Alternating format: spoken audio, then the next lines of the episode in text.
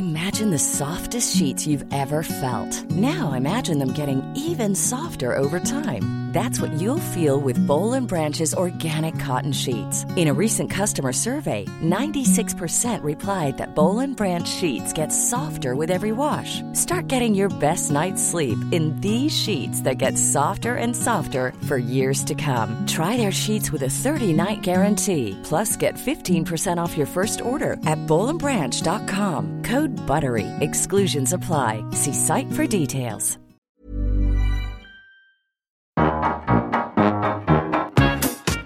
Liebe Grüße, dein Engel. Annette Frier und Kai Lüftner schreiben sich Briefe.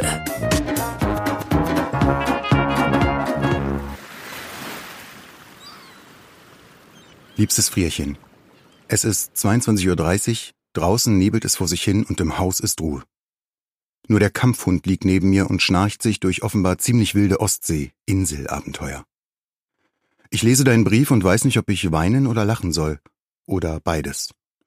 Du machst dir keine Vorstellung, wie sehr mich deine Zeilen erfreuen. Du bist ein bisschen sowas wie mein kleiner Zeh in die echte Welt und ich bin, neben aller Begeisterung über deine Wortlust und Sprachekstase, unfassbar gerührt von deiner Offenheit. Ich meine, du hast eingepinkelt. Autokorrektur wollte eingepinselt ausbessern und ich war kurz geneigt, es so stehen zu lassen. Und du schreibst es mir. Wie wunderbar ist das. Ich fühle mich so gepeitscht von einem unsäglichen Stolz auf dich und einem gelebten und zelebrierten und kommunizierten Kontrollverlust und will dich gleichzeitig beschützen und in trockene Tücher betten und nach Hause tragen. Wie verletzlich und gleichzeitig unfassbar stark dich das macht. Es hebt dich für mich quasi auf eine neue Ebene und das will was heißen, Frau Wolkenkratzer, Göttin. Und auch die Vorstellung, dass da irgendwo in den Tiefen unseres Persönlichkeits- und Seelengebäudes die Schablonen, Bleistiftskizzen, Anlagen uns noch komplett unbekannter Wesenszüge schlummern, darauf wartend, dass wir endlich den Arsch hochkriegen, das Unmögliche machen, um uns zu quantifizieren. Bombastisch. Das ist einfach mal ein Buch. Und zwar ein sehr, sehr gutes. Ich will auch ehrlich sein. Hier ist es gerade ein bisschen zäh, alles so. Den Alltag in Einklang mit diesem Gefühl des Unwirklichen zu vereinen, ist momentan eine Herausforderung. Ich fühle mich gestört von E-Mails oder Verlagsanrufen, die mich, noch immer freundlich und mit haufenweise Verständnis für meine Situation, auf die nahenden, okay, und bereits teilweise überschrittenen Deadlines für Manuskripte und so weiter hinweisen. Was wollen die alle von mir? Ich bin doch im Urlaub. Oder so ähnlich. Ich muss doch noch die Hundehütte fertig bauen und Holz hacken für den Winter und ich war auch noch nicht am Meer heute und dem Frierchen habe ich auch noch nicht geschrieben. Verstehst du? Zudem fühle ich mich irgendwie ein bisschen kraftlos. War eben doch viel alles, das Hofgesuche, das Makler- und Bankgedöns, der Umzug selbst, das Ankommen hier. Und mir steckt auch einfach die letzte Zeit in den Knochen, alles. Das Gute, aber auch das Schlechte. Das, was das Leben eben so schreibt, während man selbst daneben steht und vom Akteur zum Protagonisten irgendeines schrägen Films wird. Erinnerst du dich? Ich habe dir erzählt, dass genau am Tag der Vertragsunterzeichnung für unser Haus eine Party bei unseren Bornholmer Freunden angedacht war. Unsere Besten, die wir seit Jahren kennen und lieben und die uns extrem geholfen haben, das hier alles zu wuppen. Wir kamen also, den Kofferraum voller Haferkekse, Holunder, Sirup und unterschriebener Dokumente auf ihrem Hof an. Es regnete, aber nichts war besonders auffällig. Mein Sohn durfte die knapp ein Kilometer lange Auffahrt zum Hof auf meinem Schoß sitzend lenken. Als er vor dem Stall zum Stehen kam, fuhr V, der kleine Sohn unserer Freunde, auf seinem Laufrad herbei, um uns zu begrüßen. Er winkte, und auf einmal wurde es hinter ihm dunkel. Nicht ein bisschen, sondern total. Absolut. Aus einem Regen wurde innerhalb von vielleicht drei Sekunden ein Unwetter, ein Orkan.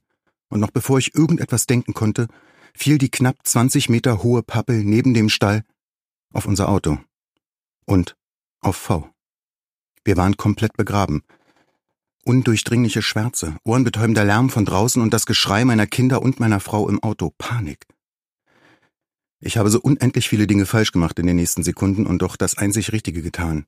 Ich bin raus aus dem Auto, konnte weder etwas sehen noch etwas hören. Neben mir krachten Äste und mich peitschte der waagerechte Regen hin und her wie eine Boje auf dem Meer. Ich schrie nach V, wieder und wieder, und hörte nicht mal meine eigene Stimme. Ich kämpfte mich irgendwo in die Baumkrone hinein, einfach vorwärts. Meine Augen, mein Mund, meine Ohren waren verstopft vom aufgewirbelten Sediment. Es war so unecht. Ich dachte, ich muss sterben. Ich dachte, das kann V nicht überlebt haben.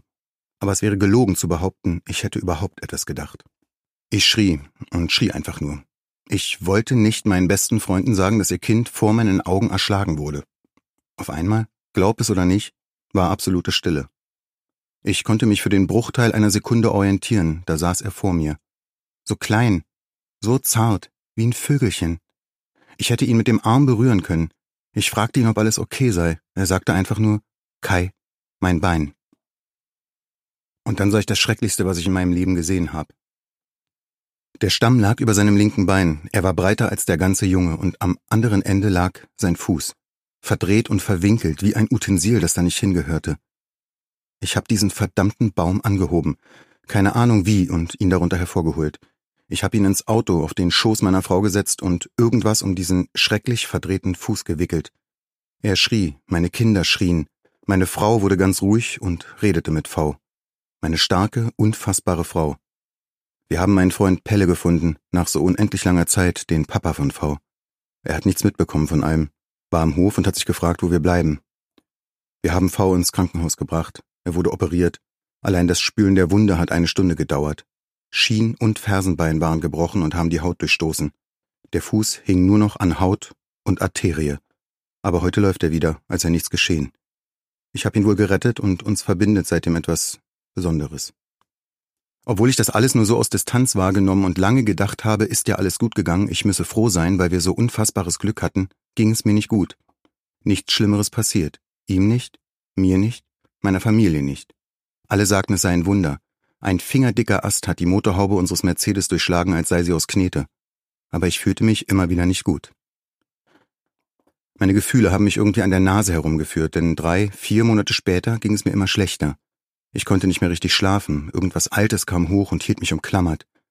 Ich habe es nicht in Zusammenhang gebracht. Hey, ich bin's, der harte Typ, Engel Odin. Aber unter anderem deswegen musste ich dir unsere zweite kleine Gastrutsche Theater absagen, weil es nicht ging, weil ich nicht ging. Posttraumatische Belastungsstörung war die Diagnose, die zu einer agitierten Depression geführt hat. Ich dachte immer, sowas haben Soldaten nach einem Auslandseinsatz. Pustekuchen. Sowas haben viele, denen Dinge widerfahren sind, die sie nicht richtig verarbeitet haben. Ich zum Beispiel. Zwischen den Feiertagen letztes Jahr, kurz vor Silvester, habe ich mich dann mal drei Tage in stationäre Behandlung begeben, um zur Ruhe zu kommen. Dort lernte ich sieben Mitpatienten kennen, alle mit unterschiedlicher Diagnose und Aussicht. Mit einer Frau verstand ich mich sehr gut, Mitte 50, Mutter erwachsener Söhne, Frauenärztin mit zwei Praxen, Köpenikerin. Sie war die einzige, bei der ich sicher war, sie kommt wieder auf Spur. Letzte Woche dann eine Vermisstenanzeige auf Facebook. Das Foto der Gesuchten kannte ich. Es war J, besagte Frauenärztin. Drei Tage später hat man sie gefunden. Im Keller ihres Hauses. Sie kam nicht wieder auf Spur. Das macht mich traurig, aber so ist das Leben wohl irgendwie eben. Manchmal ist man Akteur, manchmal Protagonist eines schrägen Films. Ich hoffe, du nimmst mir nicht krumm, dass dieser Brief so eine Wendung genommen hat. So wird es nicht immer sein, versprochen. Ich bin auch nicht Depri, sondern gerade eben besonders semi-permeabel. Und wem soll ich das denn schreiben, wenn ich dir? Ich glaube, ich leg mich jetzt neben den Kampfhund. Sie furzt so schön romantisch. Pass auf dich auf, Göttliche, und hab dich lieb. Ich tu's. Sehr sogar.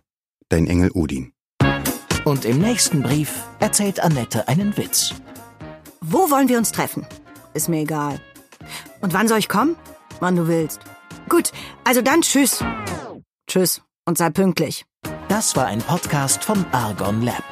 Wir würden uns sehr freuen, wenn ihr Liebe Grüße, dein Engel kostenlos abonniert und in der Podcast-App eurer Wahl bewertet. Am liebsten natürlich mit fünf Sternen. Bis dann.